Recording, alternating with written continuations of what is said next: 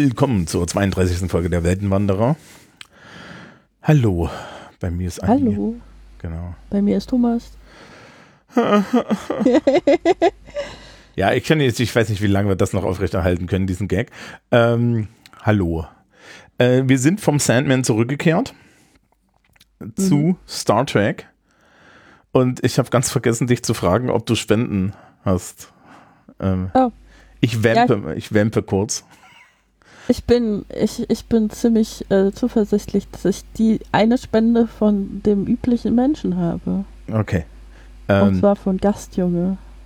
das ist okay. Ich bedanke mich hier einfach mal. Und falls du letzten Monat keine Spende geschickt hast, musst du jetzt doppelt eine schicken, weil ich habe mich jetzt bedankt. Erpressung, ja. So funktioniert das hier, moralische Erpressung. Das ist ein ganz neues Geschäftsmodell. Ähm, Mhm. Nein, also ja, bei, äh, das, liebes Publikum, das ist technisch gesehen mein Fehler, weil die, ja, solche Dinge in der Pre-Show zu klären, ist meine Aufgabe. Ja, Mhm. Aber ich hatte recht. das siehst du, sehr gut. Ich hätte jetzt auch gewämmt, um das äh, hinzukriegen, aber ja, Dankeschön. Und das ist schön, das heißt, du hast technisch gesehen einen Abonnenten.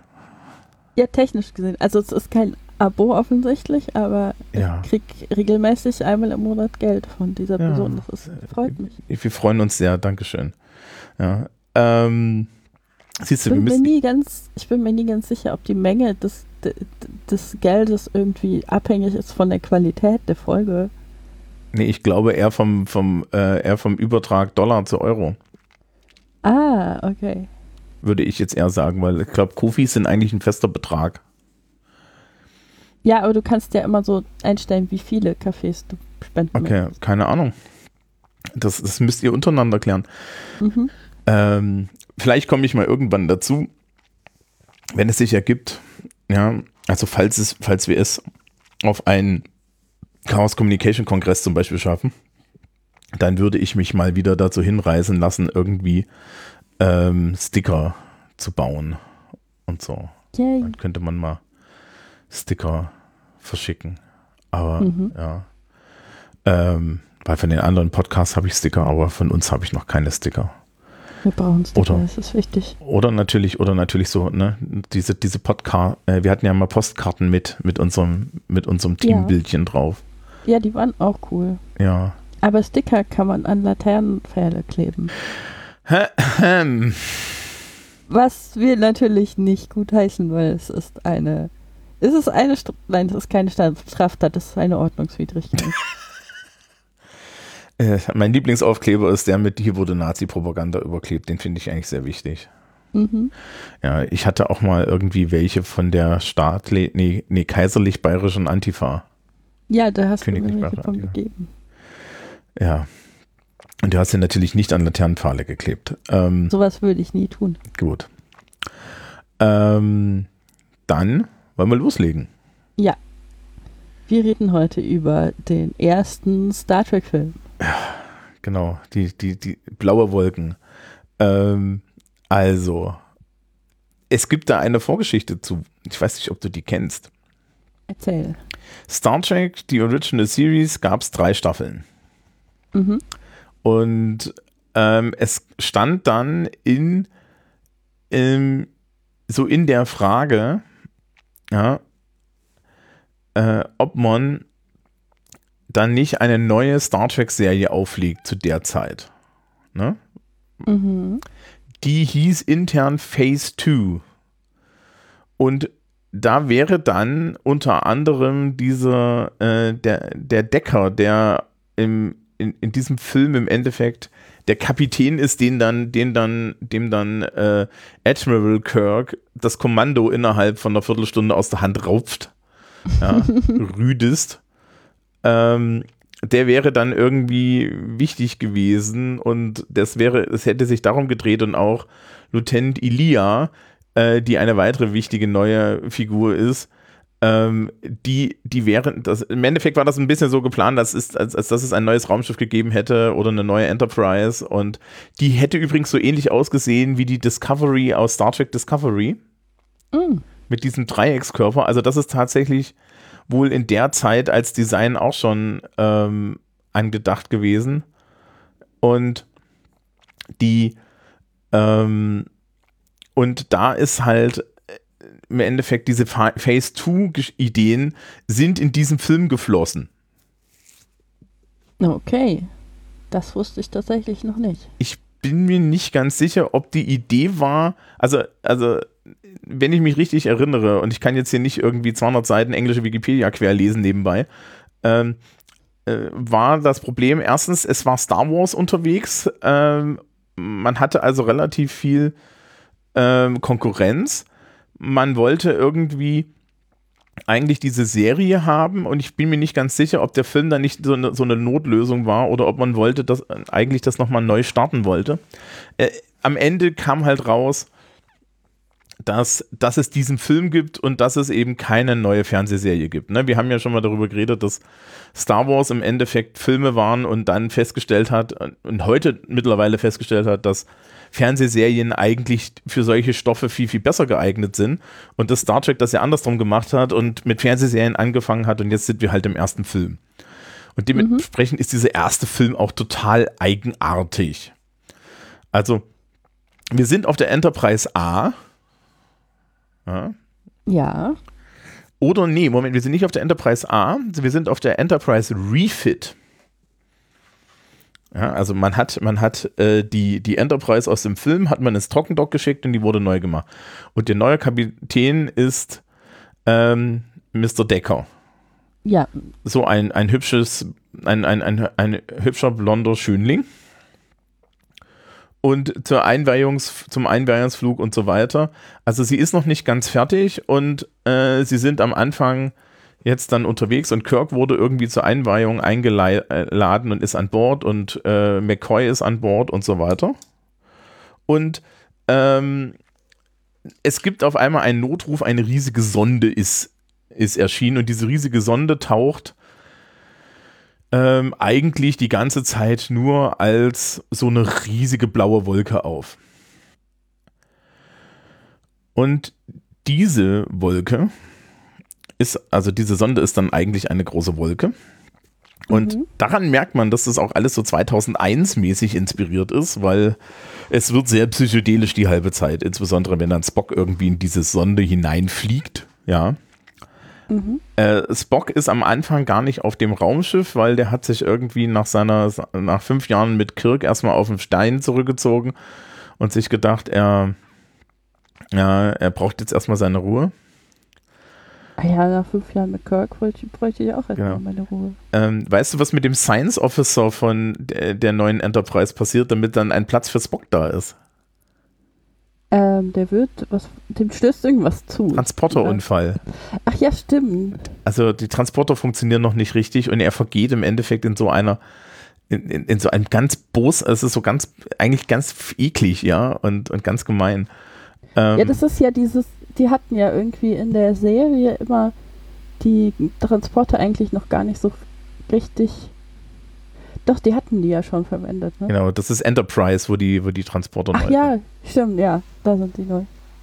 Und ähm, genau, nee, und dann, äh, und damit ist natürlich schön jemand aus dem Weg geräumt. Scotty ist auch da. Scotty hat irgendwie zugelegt.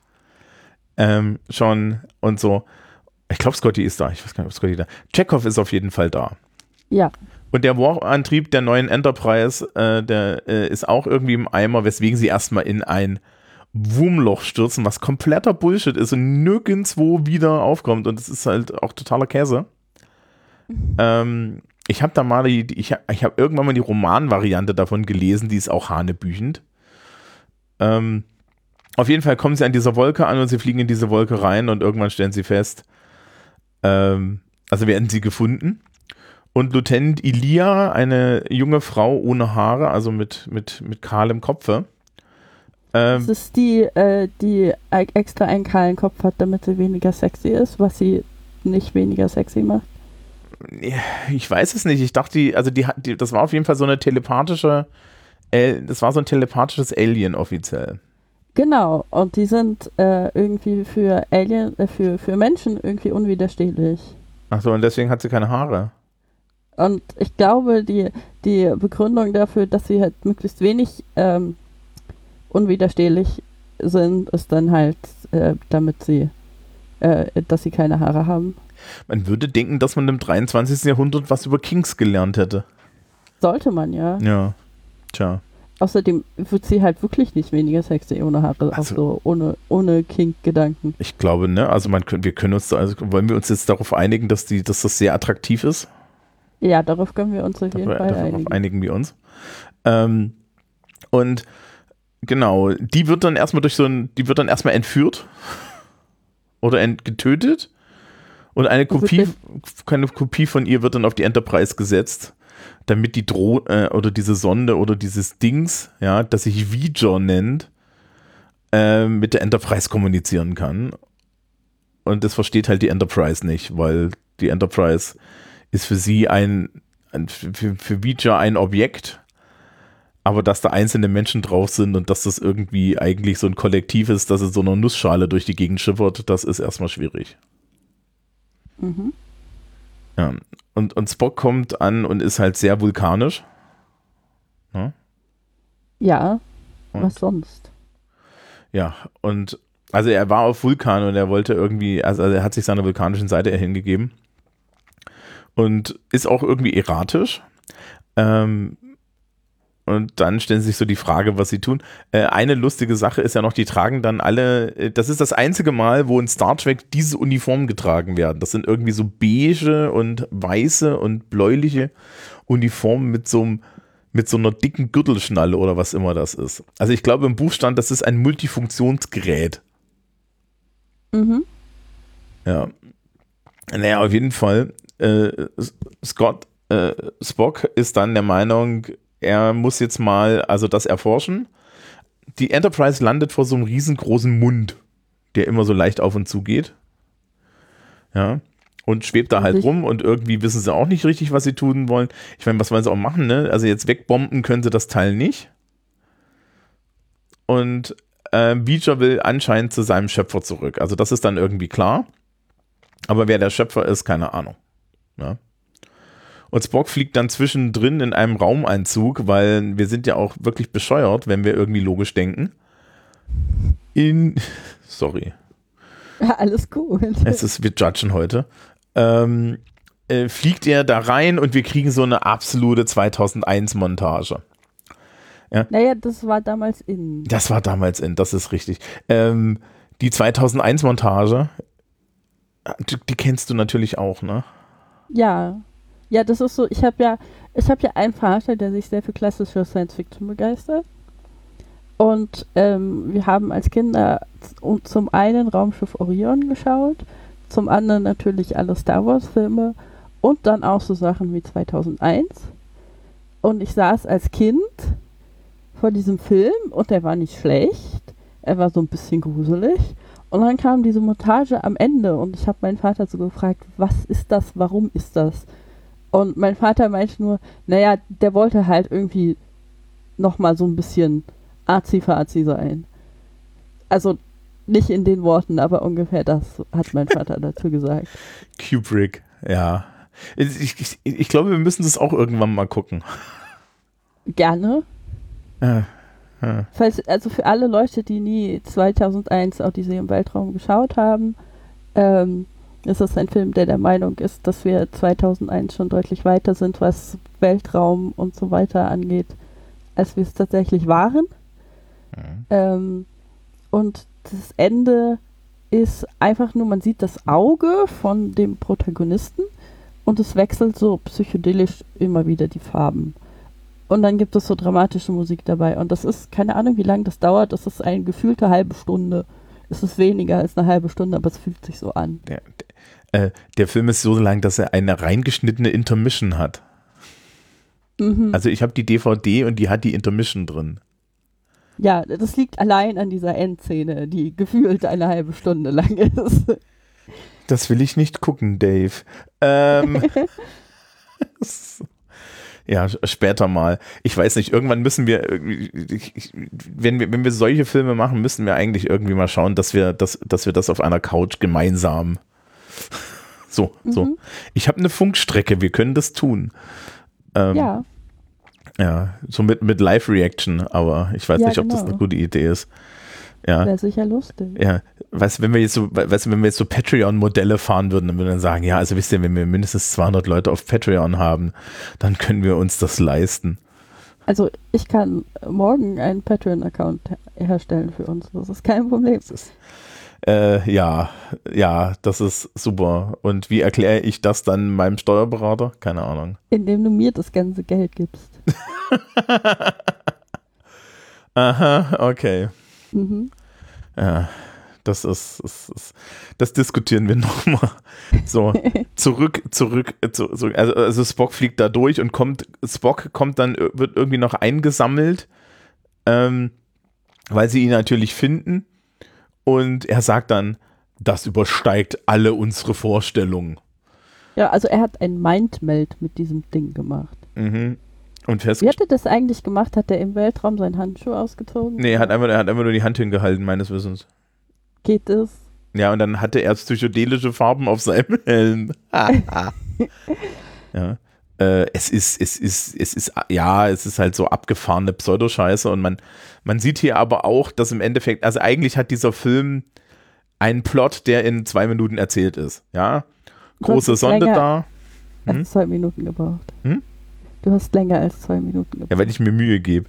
Ähm, Im Endeffekt ist das äh, äh, große Sonde da, äh, große Do Sonde da, keine Ahnung, mit Sonde geredet, so, ja, äh, Sonde abgestellt. Ja, mehr gibt es da eigentlich nicht und zwischendrin gibt es halt so ein bisschen existenzielles Gelaber, Mhm.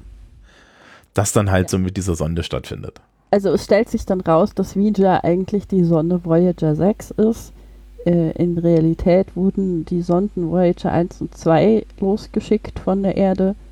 Äh, Voyager 6 gibt es nicht tatsächlich, so wie ich das rausgefunden habe, laut Wikipedia. Nee, wir haben nur zwei. Genau. Ähm, und das sind halt so, so Sonden, die sollen äh, halt einfach aus dem Sonnensystem rausfliegen und dabei möglichst viele coole Dinge ähm, fotografieren und zur Erde zurückschicken und so. Ähm, ja, und diese Voyager 6 Sonde wurde dann von irgendeiner seltsamen Maschinenspezies gefunden und die Den haben Borg. Ich glaube nicht, dass das die Borg Es sein gibt eine Fantheorie, dass das die Borg waren. Ja. Aber die Borg hätten das doch assimiliert. Ja, und dann wäre es nicht blau gewesen, sondern grün. Genau. Weil Das ist der eine Hinweis. Ja, weil es ist alles color-coded in Star Trek. genau. Die Borg haben eine Ästhetik und daran halten sie sich. Genau. Ähm, Ähm, nee, aber auf jeden Fall wurde äh, wieder von dieser Spezies gefunden. Die haben die Sonde repariert und irgendwie verbessert und ihr praktisch so eine Art äh, Bewusstsein gegeben. Und sie dann zurückgeschickt zu ihrem Schöpfer. Was, wie sie dann rausfinden, irgendwie einfach alle Menschen sind. Und dann können sie. Genau, dann kommt dieser, dieser Captain Decker. Der geht dann zu dieser Sonde und stellt sich als ihr Schöpfer vor. Und dann verschmilzt er mit der Sonde. also es gibt da so eine Love-Story eigentlich zwischen Ilia und Decker. Ja, also die Ja. haben irgendwie mal was am Laufen gehabt oder, oder, oder, oder so. Und äh, äh, genau, und dann knutschen die halt. Und dann gibt sich Decker auf und es gibt sich, äh, gibt sich Elia auf und das ist sehr, sehr praktisch, weil dann haben wir Loose Ends, die wir mal in der Production hatten, gleich wieder aus der Production rausgezogen. Mhm. Und die Enterprise hat keinen Captain mehr, weshalb dann weiter Kirk der Captain sein kann. Genau, aber er, er bleibt Admiral. Was ganz lustig ist, weil er dann ja in, in einem späteren Film äh, demoted wird. Ja, damit er wieder Kapitän ist. Aber Mhm. ja, genau. Und Spock bleibt natürlich an Bord und, und alles bleibt irgendwie so beim Alten. Ja. Ja. Ähm, du hast den gesehen, ich habe den auch gesehen. Ja, wir haben ihn alle gesehen. Es war irgendwie so ein. Ich war damals sehr verstört von diesem Film. Weil er überhaupt nicht zum Rest passte. Er, er ist halt einfach seltsam. Also Ja. es ist halt, es ist schon, also es ist halt wieder irgendwie so ein Versuch, Star Trek sehr intellektuell zu machen. Man so sehr existenzielle Dinge beredet und so. Ähm, Und es gibt ja irgendwie praktisch keine Action. Und es ist schon diese, dieser Gedanke, der ja immer mal wieder bei Star Trek mitschwingt, dass man halt so über, über tiefe menschliche Probleme redet oder so. Ähm, in dem Fall vergisst es halt komplett währenddessen eine spannende Geschichte zu erzählen, hm. sondern man redet halt nur über existenzielle menschliche Erfahrungen oder was auch immer. Und, und zwar zu einem Objekt, die das, das nicht versteht. Und, genau. und die Pointe ist dann halt, dass sie irgendwie mit diesem, dass sie irgendwie dort landen und diese Voyager-Sonde steht dann inmitten von so einem, von so einem Tal aus, aus Maschinenteilen. Ja, also so, so, so, so, so Giants Causeway mäßig. Und dann übertragen sie den Voyager, äh, den Voyager Abschlusscode, den sie irgendwie aus der Datenbank rausgefriemelt haben. Mhm. Und dann sagt halt Elia, ja, aber das reicht nicht, ich will mich mit meinem Schöpfer vereinigen. Und dann sagt Decker, hallo, ja, dann knutschen wir mal. ja. Ja, und, und dann löst sich alles auf. Also das, also Voyager löst sich, also das löst sich ja, dieses Feature löst sich dann einfach auf und die Enterprise fliegt weg. Ja. Und das war es irgendwie. Und das hat natürlich auch alles überhaupt keine Konsequenz. Also das ist, ist auch so, so ein Ding, ne? Äh, es gibt ja so Listen mit Sachen, die in Star Trek stattgefunden haben, ja, die eigentlich irgendwas bedeuten, hätten bedeuten sollen. Und ja, nein. ja, das ist halt das Format, ist halt wirklich so seltsame Erfahrung der Woche oder so. Ja. Also vor allem von der, also von der Original Star Trek Serie. Auch, auch bei, bei, bei, bei The Next Generation. Ich habe irgendwie eine Liste gesehen, wie oft eigentlich sie die un, sie, sie technisch Unsterblichkeit erfunden haben und dann nächste Woche davon keine Informationen mehr zu. Haben wir alles vergessen. Tut ja, leid. das ist, wie das hat stattgefunden. Ja. Nee. Ja, also das nicht. Hm. Ja, also das, also die, jetzt in der Rückschau, wenn man auf diese ganzen Filme guckt und beim nächsten Mal beschäftigen wir uns dann ja mit ähm, Star Trek 2, der, der Zorn des Khan, mhm. der eigentlich The Reve äh, Revenge of Khan oder so äh, heißen sollte, aber nee, The Return of Khan, aber er kam zeitgleich mit dem dritten Star Wars raus. Das ist dumm gelaufen. Ja. Ähm, da, da, da, entsteht dann ja so ein Film-Arc, ne? Also da, da gibt es ja dann im Endeffekt zweiter, dritter, vierter Film, haben irgendetwas mit zu tun mit, miteinander mhm. zu tun. Das ist ja so ein, eigentlich so eine Mini-Trilogie. Und das fand ich dann irgendwie, das macht irgendwie Sinn und so. Und dann, da hat dann, da hat dann auch Star Trek als Film seine Stimme gefunden. Was ich jetzt ne, nicht schlecht finde. Äh, keine Sorge, pünktlich mit dem fünften Film und William Shatner im, im Regisseurstuhl verliert es auch jegliche Stimme. das ist schön, dass du das schon so ankündigst, dass uns alle William Shatner-Fans dann böse Briefe schreiben dürfen. Ich habe irgendwann mal, ich habe irgendwann mal eine, eine für den fünften Film eine Zusammenfassung, äh, ein Ding gehört. Ja, die Enterprise hat alles überlebt, aber überlebt sie auch William Shatner im Regiestuhl. ja, das ist eine gute Ankündigung. Ja, also ähm, das werden wir uns dann angucken. Ja, das werden wir uns dann mhm. angucken. Ähm, nein, also es ist halt, ich weiß nicht, ich weiß nicht, wenn, wenn, wenn man Menschen jetzt Star Trek-Filme empfehlen würde, würde man nicht den empfehlen. Ne? Also man würde hingehen und würde sagen, ja, guck mal den Zorn des Khan, das ist geil. Ja. ja. ja. ja den, den wir dann als nächstes besprechen. Ähm, ansonsten ist es halt so, so, so ein bisschen traurig, aber da, da startete ja auch diese Idee, die ja sehr lange gehalten hat, dass äh, die, die Star Trek-Filme mit gerader Nummerierung die guten sind und die mit ungerader Nummerierung eher so meh. Ah, okay, interessante Theorie. Ja, das hält genau bis, bis zum zehnten Film, bis Nemesis, der dann das komplette Franchise tötet. Tja, das ist auch mal eine Leistung, so ein komplettes Franchise zu ja. töten, ne? Ja, naja. Da kommen wir ja noch dran vorbei. Das wird ja nach hinten hin. Das ist, ich, das gibt es ja noch ein paar sehr schöne Einträge da. Mhm. Ja. Also sehr gut. Ich habe ich hab letztens erst irgendwie so, ich weiß gar nicht aus welchem Antrieb heraus, nochmal Star Trek First Contact geguckt. Mhm. Ich glaube, mein Antrieb war, dass ich bei Blue Bricks gesehen habe, dass es jetzt dieses Raumschiff gibt, mit dem, mit dem Zephyrin Cochrane ah, okay. losgeflogen ist. Oder so. Die machen jetzt auch Star Trek-Dinge. Die machen schon länger Star Trek-Dinge. Die haben jetzt schon drei von. Mhm. Es kommt jetzt in nächster Zeit. Äh, das ist keine bezahlte Werbung, das ist einfach nur, nur, nur, nur Nerden, Nerden und Giegen und Fanboyen. Es kommt in nächster Zeit ein Display-Modell der Defiant und rate, wer es vorbestellt hat. Ja, das kann ich mir denken. Ja, genau, weil das ist das einzig anständige Raumschiff. Mhm. Das und romulanische Warbirds. ja. Ja, haben wir noch irgendwas zu erzählen? Es ist halt so ein bisschen, ich weiß nicht, ob man da, man kann da nicht so wirklich in die Tiefe gehen. Also ich finde, das Lustige ist auch, ich habe hier nebenbei auf den Wikipedia-Eintrag geguckt, der beschäftigt sich zu 95 Prozent damit, ähm, wie, wie, wie das alles gemacht wurde. Hier gibt es einen Eintrag Themes. Ähm, ja, und dann steht hier irgendwie, ja, die Leute sind alle auf so einer Selbst, ja, ähm, auf einer Reise der Selbstentdeckung, wo sie dann ihre eigene Erfüllung und das Konzept der eigenen Erfüllung anders definieren. Ja.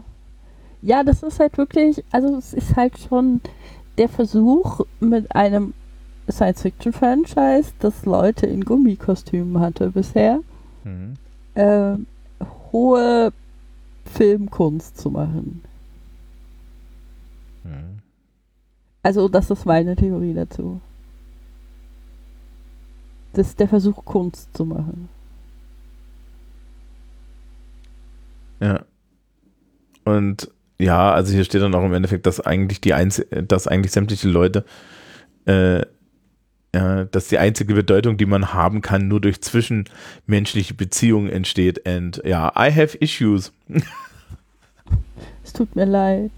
Have, also I have issues mit, mit der Idee, ja. Also, also auch als Sozialwissenschaftler würde ich da jetzt so sagen. Also das ist so ein bisschen Bull.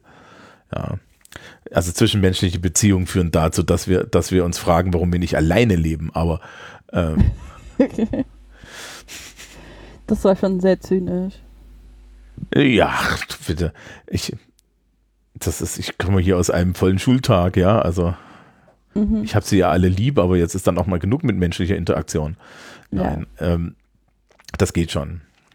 Gut. Ich glaube, beim nächsten Mal sind wir fitter, ne? Also, also was heißt fitter? Es gibt halt auch mehr zu erzählen. Ja. Der, also das ist halt, also dieser Film ist halt, man guckt ihn so an und dann denkt man sich so, ja, das war ein Film. Da kamen bekannte Charaktere drin vor. Mhm. Deshalb war es wohl ein Star Trek-Film. Ja. Und das war es. Ja, ähm, mir fällt noch eine Sache ein. Es gibt eine Szene in diesem Film und das ist total krass, in der Kirk auf einem Klo sitzt. Okay. Möchtest du darüber das näher ausführen, warum das total krass ist? Weil das die einzige Toilette im ganzen Star Trek-Franchise ist. ja, okay. Das ist ein Argument. Ja, nicht mal Star Trek Enterprise hat ein Klo.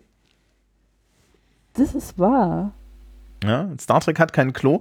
Bei Star Wars gab es ja die Regel von, ähm, von George Lucas, dass es eine Welt, dass es alles, dass es kein Papier gibt. Mhm. Ja. Sondern nur dieses digitale Gefutzel, was sie da haben. Und Hologramme und so Graffel.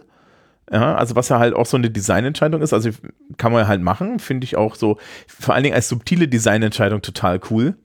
Mhm. Und ähm, und bei Star Trek gibt es halt keine Toiletten. Und Meinst du, das war auch eine, eine Designentscheidung? Ich weiß ja nicht. Ja, also, also in, in unserer perfekten Zukunft, vielleicht ist es ja tatsächlich so, dass wenn du, aus, wenn du dein Essen aus einem Replikator bekommst, du das zu 100% verstoffwechselst. Vielleicht wird es einfach wieder rausgebeamt. du meinst, meinst, du meinst dann nachts, nachts, nachts sitzt so ein armer, armer Fähnrich im, im, im Transporterraum und sagt, und, und du? Blinddarmschicht. Warum? Das muss ja nach dem Energieerhaltungsgesetz muss ja irgendwie alles, was da was, was da irgendwie verwendet wird an, an Sachen, so das muss ja auch dann wieder zurück, damit man neue Nahrungsmittel replizieren kann. Das ja, äh, und soweit ich weiß, ist tatsächlich, ähm, ist ist unter dem Transporter. Das, der Transporter funktioniert irgendwie auch so ähnlich wie der Replikator. Also das ist eine ähnliche Technik. Ja, genau. Ja? Also da, da, gibt es ja auch, also es gibt ja in, in Bezug auf das Beam immer äh, einige philosophische Betrachtungen dann auch. Ob man dann eigentlich einfach das Original vernichtet, um dann eine Kopie wiederherzustellen und solche Sachen. Mhm. Ja, also das ist ja eine extra Frage, ne? Das ist die große philosophische Frage von Star Trek. Ähm, wirst du tatsächlich, also ist die Person, die auf dem Raumschiff wieder äh, oder auf dem Planeten landet, nach dem Transporter, bist, ist das dieselbe Person? Oder, oder bringt dich eigentlich der Transporter bei jedem Transport um? Mhm. Das ist die große Frage. Ja. Ja, kann uns ja egal sein. ja, das ist ja, das ist. Äh, aber ja, da gibt es gibt's ernsthaft Philosophie zu, ne? Und dann gibt's ja, es gibt ja mehrere Leute, die unterschiedliche Meinungen haben. Und wir haben das jetzt mal vom Zaun gebrochen. Vielleicht äußert sich dann ja jemand in den Kommentaren dazu. Ja, ich meine, es gibt ja auch diverse äh, Science-Fiction-Geschichten, die sich damit näher beschäftigen und so. Mhm. Wo dann Leute so ihre eigenen äh, kaputten Kopien finden und solche Dinge. Ja, das wäre das ist eigentlich geil. Ähm, das ist so ein bisschen wie dieses, dieses Scalzi-Buch mit den Red Shirts. Mhm. Ja. Wobei es da ja jetzt auch, es gibt ja jetzt auch äh, Star Trek Lower Decks, ne, das ja auch so ein bisschen so gelagert ist. Ja gut, das habe ich noch nicht gesehen. Aber Red Shirts habe ich gelesen, es war sehr großartig. Genau, ja, Lower Decks, ist, Lower Decks ist, ist sehr empfohlen. Lower. Mhm. Vor allen Dingen, das ist so, so leicht, leicht es hat ungefähr den Humor beim Besprechen der Serie, den wir haben. It's, it's das nice. sehr gut. Es nimmt sich nicht, es nimmt sich nicht zu 100% ernst. Was, glaube ich, ganz gut ist. Ja, was aber leider nicht für Star Trek The Motion Picture galt. Das hat sich sehr ernst genommen. Und was ja da auch noch so mitschwingt, ne? Kirk ist unheimlich needy. Also Kirk, es ist von vornherein klar, dass Kirk im Endeffekt dem Decker diesen Stuhl da nicht gönnt und dann erstmal ihn da auch reinregiert und so, ja, damit er wieder ein, ja, ein, ein Raumschiff fliegen kann. Da muss man dann halt auch ehrlich sagen, ja. Also da muss man sich auch mal die Frage stellen bei der Sternenflotte, ob, ob dann tatsächlich solche Leute befördert werden sollten oder ob man nicht sagt, okay, du bist so gut in dem, was du das machst, was du da machst, hier komm, da hast du so einen Sesselmach, ja. Mhm. Also, es gibt also dem äh, war dann wahrscheinlich Decker so, okay, scheiße Kirk, für meinen Sessel, wie komme ich da jetzt wieder raus? Ach, ich begehe Selbstmord. Nein, angeblich sind die zu einem höheren Wesen geworden. Das behauptet jedenfalls Kirk am Ende. Deswegen sind die beiden auch nicht tot, sondern sie sind missing. Okay. Mhm. So kann man übrigens auch seinen Mord versuchen. es ist alles ein Plot. Das wäre aber eigentlich mal eine interessante Sache. Also weiß ich nicht, wenn du, wenn du, ja, wenn du irgendwann mal Lust hast auf sowas, ja, ähm, das wäre ja eigentlich auch mal eine schöne Geschichte, ja, sowas. Das heißt, das so, so, alterne, so eine alternative Erzählung, so von, von Star Trek The Motion Picture, ja, aus der Sicht, aus, aus so einer, aus so einer forensischen Sicht, mit, mit, mit dem, mit dem Standard-Plotpoint, dass alles von Kirk eingefädelt wurde, damit er das Raumschiff wieder zurückkriegt? Mhm. Und dann muss man sich am Ende die Frage stellen, ob man ihm ihn des Mordes anklagen sollte oder nicht. Ja, inklusive einer Reise in die Vergangenheit. Ja, äh, äh, ich meine, es gibt ja eine Star Trek Zeitreisen, ne? Mhm. Ja, also Kirk reist in die Vergangenheit, äh, reist in die Vergangenheit, um eine, ja, um die Voyager 6 Sonde so zu manipulieren, dass sie dann auch wirklich bei den Borg ankommt. Ja. Hm. Ach, ich fände das schon interessant. Das verkauft sich bestimmt. Das kriegst du halt, das kriegst du halt nur nicht in der Star Trek Expanded Library unter, oder? Äh, nee, ganz bestimmt nicht. Ich hab da was, das ist bestimmt Kanon. Genau. Paramount, ja. kannst du das mal durchwinken, bitte? Ja. Wobei, die haben alles Mögliche durchgewunken. Ähm, also, das ist. Naja, gut, ich meine, ne, Star Trek Expanded Universe ist, glaube ich, konsistenter als das von Star Wars. Ja, das ist es definitiv. Also das ist, glaube ich, auch nicht schwierig. Ähm, also und, und man muss auch tatsächlich äh, jeden Roman, den man schreibt bei Star Trek, äh, halt von Paramount einmal absegnen lassen und dann wollen die halt auch hin und wieder mal so Änderungen und so Zeug. Mhm. Ja, das ist übrigens bei den, bei der, also äh, die, die Blue Bricks, diese Blue Bricks Modelle, ne, die machen die auf Lizenz. Und wenn du dann diese Videos guckst, wo sie das Zeug vorstellen, dann sagen sie immer, also sie haben, glaube ich, zum Beispiel bei der, es gibt, es gibt ja eine ernsthaft riesige äh, Deep Space Nine, die kann man schon kaufen. Mhm. Mhm. So, so dreieinhalbtausend Teile oder so. Und äh, Deep Space Nine sieht ja immer so, so golden aus, ne? so, grau, so dunkelgrau. Mhm. Und äh, die meinten dann auch so, äh, sie haben gefragt, welche Farbe das ist, und dann haben, dann sind, dann ist Paramount hingegangen, hat das Originalmodell genommen, hat drauf geguckt und hat gesagt, hellgrau. Ja, also baut ihr das hellgrau. Ja. Ja. Und so. Ja, naja. Haben wir noch was zu erzählen?